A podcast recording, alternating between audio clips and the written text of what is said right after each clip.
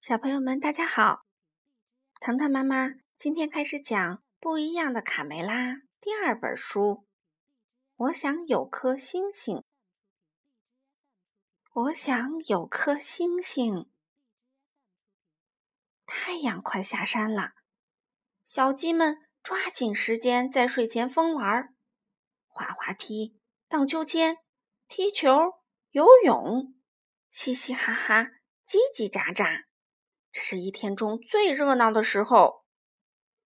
今天到此为止啦，孩子们，快点回去睡觉。卡梅拉扯开嗓门命令大家。小鸡们很不情愿的往回走。快，我都看见狐狸闪光的牙齿啦！三十七，三十八，三十九。卡梅拉仔细的数着，三十九。怎么少一个啊？又是那个淘气包卡梅利多，你在哪儿？赶快回来，小心狐狸吃了你！我才不怕呢！卡梅利多仰望着闪烁的星空，他才不在乎妈妈的恐吓呢。哇，一颗流星，流星！瞧，一颗美丽的小星星坠落在灌木丛里啦！我来了，宝贝！卡梅利多欢呼着奔过去，想凑近了瞧一瞧。自打他从蛋里钻出来，就梦想着这一天啦。啊，我的天！他正一动不动地躺在沙滩上呢。卡梅利多抑制不住内心的激动，轻轻地走过去。可怜的星星，看来这趟旅行把你累坏啦。他轻轻地抚摸着星星，嗯，奇怪，原来星星这么软，哦，还有股鱼腥味儿。我找到星星啦！这是我生命中最美好的一天。他抱着星星，欢天喜地的跑去告诉老朋友佩罗这个难以置信的好消息。哈哈哈哈！就是这个吗？一颗从天上坠落的流星。佩罗放声大笑：“我可怜的卡梅利多，这只是一只海星，而且已经不太新鲜了。知道吗，我的小家伙？星星是不存在的。呃，我得跟你解释一下。事实上，每当夜晚来临，地球就被一个巨大的黑色漏勺盖起来了。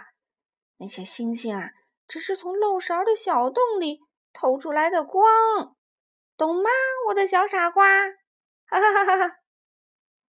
卡梅利多伤心极啦。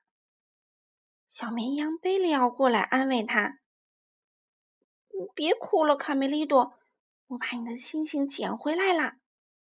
告诉你一个秘密，我有一个朋友，伽利略先生，他和你一样。”每天晚上都在看星星呢，我们去问问他，说不定会得到一个满意的答案。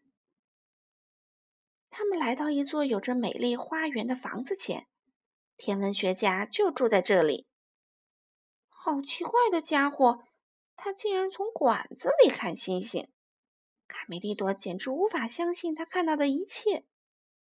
哈哈哈，小猫咪，用这个望远镜。我又发现了好多新的星星，看来我们在宇宙中并不孤单呐。晚晚上好，啊，是你啊，贝利奥！天文学家头也不回地说：“这是你带来的朋友。”晚上好，伽利略先生，我叫卡梅利多。嗯，你能让我从这个呃这个管子机器里看看星星吗？哇，这些星星离我们好近啊，好像我一伸手就可以够得着。先生，什么时候我能，嗯，能亲手摸一下真正的星星呢？卡梅利多兴奋的说话的声音都变了。摸星星，哈哈哈哈哈！伽利略大笑起来。等到小鸡。也能长出牙齿吧？与此同时，在太空中，嘿，老师看呀，那儿有颗美丽的蓝色星球。安静点儿，孩子们，安静。让我看看我的指南手册里有没有标记。嗯，啊，这个星球叫地球。哇，它太美啦！老师，我想上厕所，实在憋不住啦。不能等一等吗，萨蒂尼？就你事儿多。嗯，好吧，我们就在地球上停一会儿吧，还可以从那儿带点纪念品回家。来吧，孩子们，都坐回到座位上，系好安全带，戴上护目镜。经过一晚的工作，伽利略回屋睡觉去了。两个好朋友也累了。就在凳子下面做起了美梦。突然，卡梅利多被一阵可怕的巨响惊醒了。一个大火球从天降落下来，轰隆隆的响声把房子都快震塌了。贝利奥，贝利奥，快醒醒！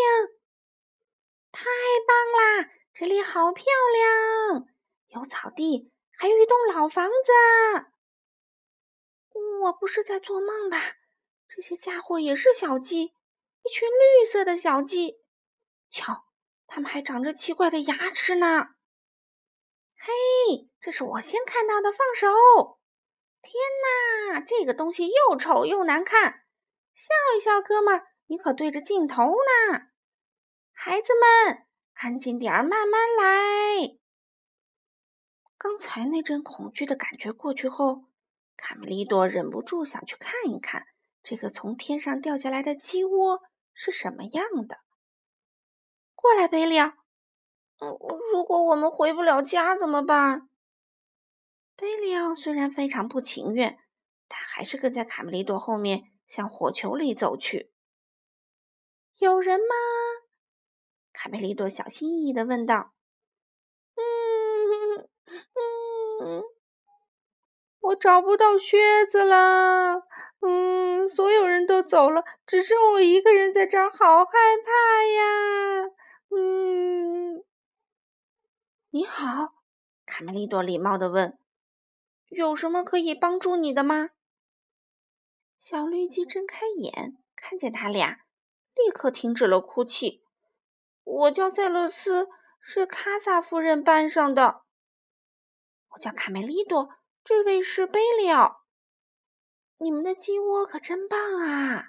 卡梅利多赞叹道：“这个东西怎么运转啊？”贝利奥好奇地指着一个圆筒问：“哦，嗯，它和星际发动机一起运转。发动机？什么是发动机呀？”哈，你们可真有意思，连发动机都不知道。那我就带你们参观一下吧。我们是绿色班级的。跟着老师游览各个星球，小绿鸡塞勒斯非常自豪地向他们解释：“你们是从星星上来的。”卡梅利多大声喊道：“看，我说对了吧？真的有星星！当然了，看看我们找到这些漂亮的东西，这是学校里的必修课。什么是学校啊？啊，你从来没有上过学？”